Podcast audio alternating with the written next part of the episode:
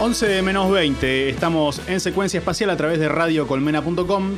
Te recuerdo que podés mandarnos un mensaje de audio al 11 3004 5428 o si no, arroba secuencia espacial, ese es nuestro Instagram. Metete y votá ahí la, gran polémica entre si dormís con medias o, o no. sin medias. O sin medias. Puedes especificar el motivo. Sí, de sí, hecho, sí. tenés que hacerlo. Tenés la opción después de dejar el, el porqué. La obligación. La obligación, perfecto. Arroba secuencia espacial. Bueno, lo anunciamos hace unos minutos nomás, a principio del programa. Estamos conectados con Santi Motorizado. Santi, ¿andás del otro lado? Buenas noches. Buenas noches, ¿cómo andan? ¿Qué haces, loco? Bien, todo bien. Bueno, muchas gracias por, por estar del otro lado, por conectarte un miércoles a esta hora. Eh, ¿en, qué, qué- ¿En qué te interrumpimos? ¿Qué estarías haciendo de no estar charlando con nosotros? Estaba mirando el partido de Atlético de Madrid con la Real Sociedad, Hermoso. Que ya pasó, ¿no? Lo estoy viendo como. No sé, estoy deprimido, ¿viste? Estoy viendo esta tontería. Ya, sabía el resultado, todo. ¿Qué asunto, no? ¿Qué, qué asunto ver el eh, eh, espectáculos deportivos ya sabiendo cómo, cómo resultan? Sí, Depende. a ver, un partido, qué sé yo, de la selección, uno que para el recuerdo. Claro. Estoy viendo esta tontería y me siento mal. Bueno, bueno, sabemos entonces eh, en qué momento te estamos agarrando. Y aprovecho, Santi, eh, te pregunto, ¿en qué momento te agarra la cuarentena? Porque leyendo alguna que otra entrevista, comentabas que al principio lo tomaste como una suerte de vacación medio rara, ¿no? Una, situación, un encuentro de vacación medio rara. ¿En qué, ¿Cómo te encuentra ahora la cuarentena?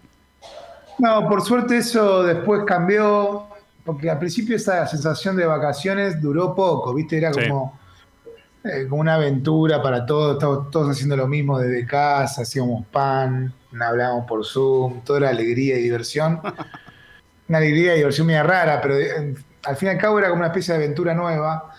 Eso se agotó porque después esa promesa de que en septiembre, octubre todo iba a volver a como era antes Mm. eh, se iba atrasando y entraba ya en juego esto, ¿no? Deprimirse fácilmente.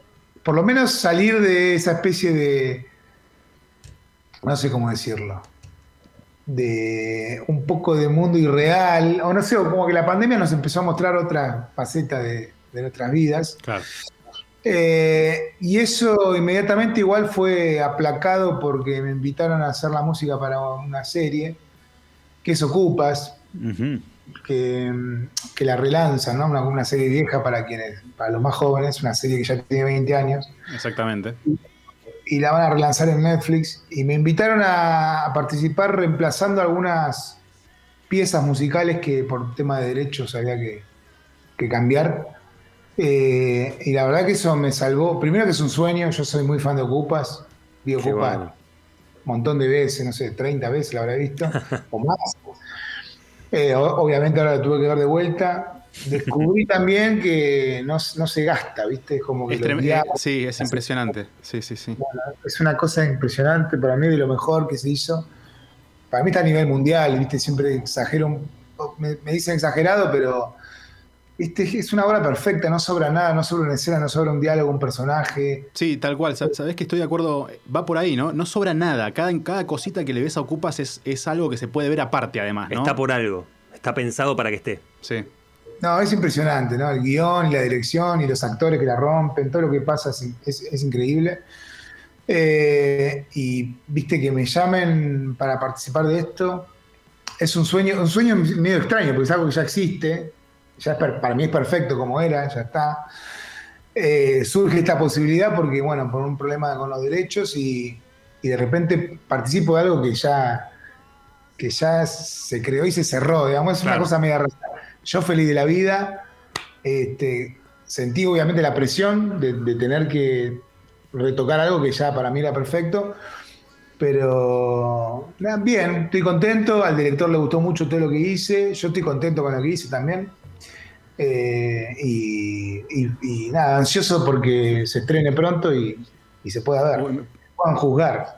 Y vos como fan de esa serie, que acabas de decir, o que acabamos de decir, que no le sobra nada y que todo está pensado para que esté ahí y que es perfecto, eh, ¿cómo te sentís vos al que te digan que una serie así, que se piensa todo lo que está en ella, te digan, quiero tu música para esta serie. ¿Cómo, cómo fue eso? No, primero, obviamente, el honor de esto de, como fan de participar. Y después esta presión de. de, no la puedo cagar. Sí, sí, claro, está a la altura de eso, ¿no? Que ya estaba bien. Este, me han, eh, en, en- en Twitter me empieza- ya me empezaron a criticar de antemano. No, bueno, pero en Twitter, olvídate. Haters gonna hate, olvídate. Sí, sí. Sí, sí, lo que, igual yo los entiendo, porque yo soy de esos fans duros de Ocupa. Viste que por lo general veo como una beta, hay una beta de por ahí de, que me critica que no conoce tanto el mató, o que piensan que yo voy a hacer algo, no sé, que todas las canciones, no sé, esperan algo muy puntual que están imaginando, prejuzgan, digamos, porque todavía no lo pudieron escuchar. Y me divierte, me divierte porque entiendo por dónde viene la cosa y entiendo al fan duro que, que obviamente que está esperando que Me imagino. sea como, como era, digamos, ¿no? ¿Te metiste Yo- a hatearte como fan duro? ¿Vos mismo? a mí mismo, ¿no? Se bardeaba, claro. Ahora vamos a ver, vamos a ver. Yo, para tranquilidad de los fans duros y los fans no tan duros, la mayoría de la música va a estar, este, las canciones de rock nacional, sobre todo, Bruno Stanialo se encargó de, de que queden. Eh, y la mayoría de las cosas que yo reemplacé son cosas muy pequeñas. Había, qué sé yo, había una, una escena de tensión donde usaban un pequeño riff de, de como que tenía 5 segundos de Jimi Hendrix Claro. y pasaba una guitarra medio desapercibida, no era, viste, tan significativo que sea Jimi Hendrix en ese momento. Pero sí había que pagar los derechos de Jimi Hendrix, viste, por dos, por tres segundos de canción, Claro. era una cosa insostenible. Entonces, manteniendo bastante la estética y el espíritu de cuando había que reemplazar un tema de rock, que tenga un poco ese espíritu. No hacer algo, tampoco de, de hacer esas cosas que hacen las publicidades, de, de copiar canciones, que, pero le cambian un tono, ¿viste? Sí, sí. No, no, todo el tiempo pensando como algo nuevo. También hay mucha gente que nunca lo vio. Este, y el que ya la vio, que, que se encuentre con algo nuevo, pero respetando un poco el espíritu. Y después y tuve la oportunidad de recorrer muchos géneros, ¿no? Primero me encargué de todas las piezas que tenían que ver con el rock, que era más mi rubro. Ujú. Dejé para el final muchas canciones. A ver, hice cumbia, eh, cumbia tipo santafesina, cumbia tipo ráfaga. Después me fui al folclore, samba, chacarera, este, chamamé. Hice un tango también. ¿Y ¿Cómo te sentís variando por todos estos, estos géneros? No, eso, eso lo dejé para el final porque ahí sabía que la presión de Ocupa, de que era Ocupa, de que hablamos un rato, y la presión de me- sumergirme en otro género, este, viste, lo dejé como para el remate final. La verdad que bien, o sea, un poco de vértigo cuando arranqué con todo eso, pero después me sentí bien. Entendí también que las canciones, estrofa, estribillo, melodía, en un punto son un poco lo mismo, ¿no? Hay, hay cuestiones de género que, que me gustó respetar, obviamente, para que tengan ese tono que decora la escena con, con- con, nada, con ese clima que, que también propone el género. Pero después en sí la composición, las letras, este, hay como una cosa en común con todo, y eso también lo hace fácil cuando lo entendés, ¿no? Y después es cuestión de ahí, de, de darle las vueltas para, para que quede redonda la canción. Y yo feliz, feliz de haber recorrido eso, ¿no? Es, era algo como que si no estaba Ocupa no, no hubiese hecho cumbia. Claro. Y eso me motivó, y lo hice con ganas, y lo hice con, con mucho compromiso. Estoy como ahora muy contento con esas canciones, este, las quiero mucho. Eh, tengo un- ahora un conflicto de qué va a pasar si, si alguien me las pide en vivo, porque ahí ya es otra cosa. ¿eh? Te cambia el público completamente. De repente estás. Pues, claro, ¿viste? Es- eso no me lo imagino tanto, ¿viste? Pero por lo menos acá, en esto me saco las ganas y estoy contento por cómo quedó. Bueno, entonces atentos a, ahí a Ocupas y Netflix y además la posibilidad de volver a ver tremenda serie en una mejor calidad de la que se encuentra ahora en, en YouTube, ¿no? Además. Totalmente. Estaba en YouTube, que incluso con estos problemas de derechos, YouTube cortaba las canciones que, Claro. que no dejaban pasar y, y se llevaba todos los diálogos, el sonido Claro. ambiente, todo. Sí, sí, sí. Y en una calidad muy chica, ¿no? Muy, muy, muy rota. Era medio que no se podía ver. Este, pero bueno, ahora estará en Netflix, que los que tengan la, suscripción de Netflix, ¿no? También Sí, seguro, seguro. eh, lo podrán ver.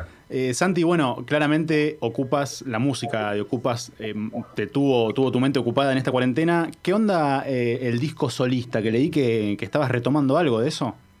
Sí, lo, lo- empecé. Primero me puse a escuchar. las grabaciones que teníamos, habíamos arrancado con ese disco en 2016, fin, en diciembre de 2016. Después nos fuimos a Estados Unidos para hacer el disco del Mató, salieron todas las giras del Mató y medio que lo abandoné. Y ahora con, la, con esta cuarentena que tengo más tiempo, me puse a reescuchar y, no me gustó nada, ¿viste? Sí. tiré, toda la, basura. Este, fue, pero bueno, qué sé yo, ¿no? ¿Viste? Eso, eso es un problema cuando dejas pasar mucho tiempo. Claro. Uno va cambiando y ya después tiene otras ideas sobre las cosas y y puede suceder esto, puede que no, ¿no? Puede que lo escuches y, te siga gustando, pero en este caso no, no pasó. Y empezamos a grabar de vuelta este, en, en Romaphonic en febrero, grabamos las bases de vuelta, incluso agregamos más canciones, grabamos como en total las bases de como de 25 canciones. Ah, un montón. Sí, sí. Después no sé cómo la voy a lanzar, no, creo que saque un disco tan largo, pero las iré viendo, pero quería grabar todo. Y, y espero, bueno, primero ahora terminando lo de Ocupas y ni bien lo termine, continuar con el disco porque si no va a pasar de vuelta, que va a pasar el tiempo y lo voy a odiar. Claro, te iba, a decir eso, no la cuelgues tanto porque otra vez vas a descartar todo. Sí, sí, espero que no. Claramente, no, no, por favor, por favor, que no pase. Eh, te, llevo al plano eh, compositivo y, a la hora de, ponerte a, escribir música. Eh, también leyendo algunas notas que estuviste dando en los últimos tiempos, hablabas de tener horizontes concretos y bueno, y por ahí lo, traigo a colación también con el disco que, bueno, que también lo tuviste ahí guardado muchos años. ¿Conviene, te sirve tener horizontes concretos para apuntar un trabajo, para, digo, para que la creatividad aflore? Y me di cuenta, sobre todo ahora en la cuarentena, que sí, viste, como que el tiempo este, a veces uno está como añorando ese tiempo o deseando que en un momento haya un hueco para lo creativo, ¿viste? Como relajar esa vida de dinámica de gira, viaje constante, que te corta ese proceso de, estar encerrado con la cabeza 100% en canciones nuevas, en un disco, en la producción. Y de repente sucede, porque sucede obligado como esta pandemia, y a la vez aparece este otro, este otro dilema, que es, ¿para qué voy a hacer esto? ¿Para, ¿Para qué? ¿Para que quede flotando en internet solamente? Si después no lo voy a, salir a tocar por qué uno hace canciones, no sé, pensamientos ¿no? que uno le atraviesan y que no había tenido la, oportunidad de analizarlos así, ¿no? Eh, entiendo que, viste, la música genera un montón de cosas sin tener que después salir a tocarla, ¿no? Eh, claro. y, un montón de bandas sacaron canciones y discos y estuvo buenísimo. Pero a mí, en lo personal, a mí me cuesta eso, viste, que esté esa parte por la mitad. Eh, la sensación de después de que esas canciones pasen al, al vivo, a la experiencia, al estar con el público cara a cara, toda esa experiencia de estar ahí viviéndolo todo, público, músico, lo que sea, es, es, parte de todo este arte, por lo menos de la música y de las bandas y todo esto, que no se puede eliminar, ¿viste? Por lo menos puede una banda elegir no hacerlo, los Beatles dejaron de tocar y, y revolucionaron todo igual, pero seguía existiendo la experiencia de, ver una banda en vivo, ¿no? Eso es parte de la cultura. Hay un montón de ahora, justo, me da lástima sobre todo la banda nueva, los pibes están sacando discos nuevos. El otro día hablábamos con Zoe Gotuso que sacó su disco debut que tanto esperaba sacar y de repente se le corta esta posibilidad de darle esa segunda vuelta a todo ese proceso artístico. Las canciones están grabadas, suceden cosas con eso, pero después sucede una segunda parte que es la experiencia de estar en vivo viviendo eso, ¿no? Viviendo la reacción del público, viviendo el intercambio, las opiniones, qué pasa con las canciones, viste, toda esa cosa de, vivencia no, no, se puede eliminar de nuestra vida. O sea, algo se muere ahí, algo se, vuelve chato, ¿no? Totalmente, Santi. Eh, bueno, y también llevándote a, justamente este tema de, la composición y, a la hora de crear, em, tenés muy presente esto de armar una letra o una canción con la que la persona que lo escucha después, los que están del otro lado, o en el momento en que lo escuchen, terminen de cerrar esa idea, no, no, dar la cuestión masticada. Eh, es una cuestión, un, método de composición que ya tenés, es difícil encararlo de ese modo, eh, o, sería más fácil desarrollar una idea que esté cerradita y servidita. No sé, me sale escribir así, es un poco también la forma de la poesía en general tiene eso, ¿viste? Siempre deja un espacio para que el interlocutor, el que esté leyendo, la complete. O por más y aunque sea una idea directa, ¿no? Como muy literal y muy cerrada, siempre uno va a tener su cerebro, sus experiencias en juego para llevarla para cualquier otro lado, ¿no? Claro. Y eso sucede un poco sin querer y también a mí me gusta como, nada, como herramienta o como proceso creativo jugar con eso. Este, siento que ya, ya describí algo por ahí, por, por el costado, pero la idea un poco está ahí y, y no, trato de no darle más vueltas cuando siento que ya llegué a donde quería llegar. Santi, ¿cómo, cómo ves al, al rock en este momento, en este, en este contexto, en este 2021? Después de tanto tiempo de, haberse, de haber sido, como no sé, un protagonista constante, ¿no? Todo el tiempo ahí en la luz del reflector. Y ahora que, bueno, hay otros géneros que lo están desplazando un poco. Desplazando me refiero que se entienda, ¿no? De las nuevas generaciones y que están atentas a otros sonidos. ¿Cómo, cómo ves el movimiento en este, en este contexto? No sé, es raro analizar eso, me divierte, ¿viste? Me, me Sí. gusta mucho analizar estas cosas. Eh, hay días que soy medio pesimista y otros días más optimista. Eh, hoy justo estoy triste, estoy medio pesimista. Te agarramos, claro, te agarramos. Lo una agarramos viendo un partido repetido de España. Sí, También sí. tenemos. No, no, no, no, un desastre total. Pero yo lo que noto, por ejemplo, a mí me encanta, ¿no? Eh, eh, todo lo que sucede con la música urbana y con esta nueva generación de, de artistas que hacen cosas en su casa, que suben a videos a YouTube y de repente eso llega a un montón de gente, que lo hacen de forma independiente y, con elementos básicos, ¿no? Eso, todo ese, toda esa cosa, viste, de hacerlo uno mismo, que, que tiene punto de contacto con el punk, con otros movimientos de la historia, eso a mí me, me copa en sí. Después veo que hay como una especie de reducción en el sentido de que el mainstream está copado por la música urbana, para englobar, ¿no? Claro. Y lo que sería lo cool, que siempre era como la alternativa, no sé qué, también siento, ¿viste? Entonces como que si no hubiese como mucha alternativa a la hora de, por lo menos de pensar la música así, ¿no? De, de dos grandes movimientos. Este, igual ha pasado en la historia, cuando, cuando, cuando sucedió el fenómeno de Nirvana también. Nirvana era lo alternativo, lo raro, pero en un punto era el número uno de todos los charts y de MTV y de las radios, y era una cosa rarísima. Ahí yo, qué sé yo, lo disfruté más porque me parecía más loco. Ahora por ahí me, me soy más distante a la música urbana y no me parece tan simpático que, que todo se vuelva así como más Claro. lo mismo, lo mismo en todos lados. Pero bueno, son percepciones, obviamente, esta es la mía, es una tontería, nadie importa, pero estamos acá divirtiéndonos, analizando la cultura del mundo. Yo, a mí me da miedo eso, viste, que, la, que, que todo se vuelva medio igual, que todo, que no haya variantes, que Claro. haya un el mismo ritmo, que copa todo. Sí. Y cuando vas a la historia, a veces sucede, ¿viste? Hay momentos donde el pop, en los 80 el pop también invadía al rock, ¿viste? Y las bandas de rock empezaban a hacer una cosa más cercana al pop, a los sintetizadores, ¿viste? Había como patrones que se iban contagiando. Y nada más, eso digo. Después también hay que aceptar que los movimientos culturales en la historia llegan a un punto de apogeo y después se empiezan a derrumbar. Claro. Y quizás la cultura pop rock, quizás, ¿eh? no lo sé, eh, habrá, habrá que ver. Esté también en un punto donde empieza como a, a- a perder cierta frescura o, o- o a, a- o a irse a un lugar donde puede entrar en una especie de decadencia. No lo sabemos, qué sé yo. Ha pasado en la historia y en algún momento va a pasar.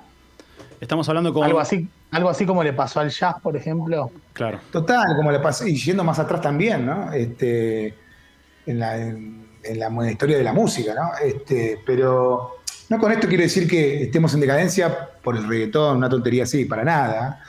Hablo de, de todo, de todos los géneros, del rock, de, de- no sé, yo siento que en otra, en, no sé, en los 70 uno podía hablar de Bob Marley, de jazz, de jazzistas históricos, Claro. de Mick Jagger, de Paul McCartney, y recorrer un montón de cosas, ¿no? De, de la aparición del hip hop. Viste, como que siento que la variedad le da algo positivo a cierta época. Ahora siento que eso se va como achatando, ¿no? Estamos hablando con, con Santi Motorizado. Eh, le, le doy el pie a Yano Ingravalo, productora de este programa que está del otro lado también, que tenía una consulta por ahí. Gracias, Manu. Hola, Santi, ¿cómo va? Hola, ¿cómo andas? Bien, todo bien. Te quería consultarte porque recién justo bueno, nombrabas lo del mainstream y toda esa escena. Ustedes con el Mató y junto con los Faunos, que bueno, hoy es el Día Internacional de los Faunos, seguro de Sí. saberlo, Vamos. eh, fueron como uno de los precursores de- del indie, del indie platense. y bueno, del sello Laptra también. ¿Cómo fueron esos primeros años de, de independencia? Y la verdad que fueron muy divertidos. Este, no, no, no teníamos ninguna ambición ni expectativa de nada. Solo las ganas de juntarnos con nuestros amigos a hacer canciones y ver qué pasaba con eso, ¿no? Irnos de aventura, ir a un lugar nuevo, a tocar canciones y, nada más. Y eran años de juventud, donde el horizonte es un, un lugar lejano, donde uno piensa que es eterno, y eso también eh, hace que las vidas, la vida y las cosas sean de otra manera. La verdad que fueron años geniales, las pasé muy bien y, tengo un- el mejor recuerdo. No sé, algo así, la pregunta era eso, o algo se me empezó a divagar y se me fue. Sí, sí, sí, to- totalmente, totalmente, Santi. Eh, Ah, sí, fue muy bueno. el- bueno, justamente estábamos eh, hablando de, de épocas y demás, y e- es una época en la que el arte, la música, se está midiendo, o, o, bueno, al menos una parte del mundo lo mide por estadísticas, ¿no? Eh, mi canción tiene tantas reproducciones, mi disco tiene tantas reproducciones. Pero sin embargo, eh, el arte, bueno, leyendo algunas entrevistas tuyas también, eh, se entiende que va por otro lado, quizás, o al menos, bueno, va paralelamente por otro lado. Y a veces pasan cosas como esta. Eh, seguramente la producción te acercó un videíto que habrás visto al celular. Vamos a pasar este audio un segundo y ahora lo explicamos.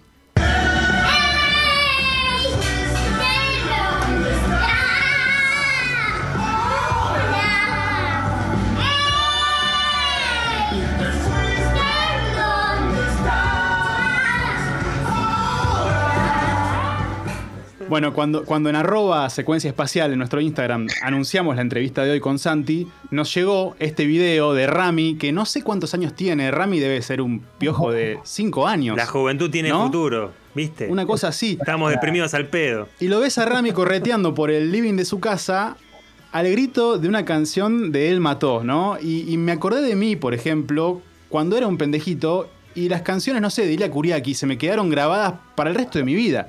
Digo, ¿sos consciente de que pasa esto con las cosas que haces? Digo, hay un nenito que quizás por el resto de su vida va a tener esa canción grabada en su cabeza. Ah, ese es genial. Cuando vi el video, es lo, me- es lo mejor que vi en mi vida. Así, se, así se vive la música. Claro. Bien como va y viene, grita, se arrodilla, viste, vive con pasión. Eso me enloquece, no, no, me, me enloqueció. Y cuando crezca y, y- y entienda mejor la letra, va a sufrir más todavía. Claro. Claro, la canta como, como en la cancha, ¿viste? Como si. Se va a poner a ver partidos repetidos de la Liga de España. Con, Totalmente, con la pobre, de Socorro de fondo. Es, es inevitable, es inevitable. Estamos charlando con Santi Motorizado, lo enganchamos un miércoles por la noche. Y bueno, Santi, eh, te presentás ahora en el marco del Festival Marvin. Esto es el, el 14, ¿te presentás vos? El 14, el viernes, al tipo al mediodía, la, después de la una, no me acuerdo bien el horario. Son muchos artistas, viste, muchas bandas todo el tiempo y tocan Claro. eh, sets, sets breves. Así que por ahí, por ahí, por eso, por esos, más o menos por ahí vamos a tocar. ¿Qué, qué- qué se va a encontrar quien, la gente que esté del otro lado?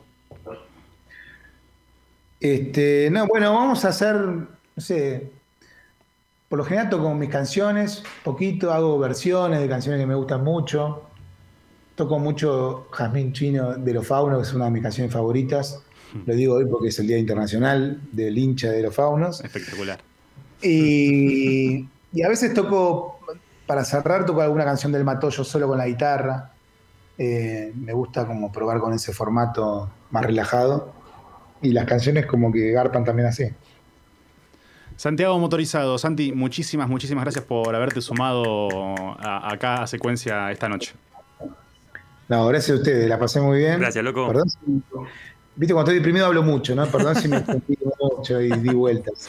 No, te- te- para la nota vino genial, ¿eh? porque estuviste completamente charlatán, así que espectacular. No, no- no queremos que te deprimas, pero te agarramos, nos vino bien igual. La próxima que estés viendo Zampordia Leche, te mandamos un mensaje porque. Dale, dale, dale, por favor, por favor. Loco, muchísimas gracias y bueno, estaremos ahí del otro lado para verte el 14 en el marco del Festival Marvin. Dale, gracias a ustedes, nos vemos.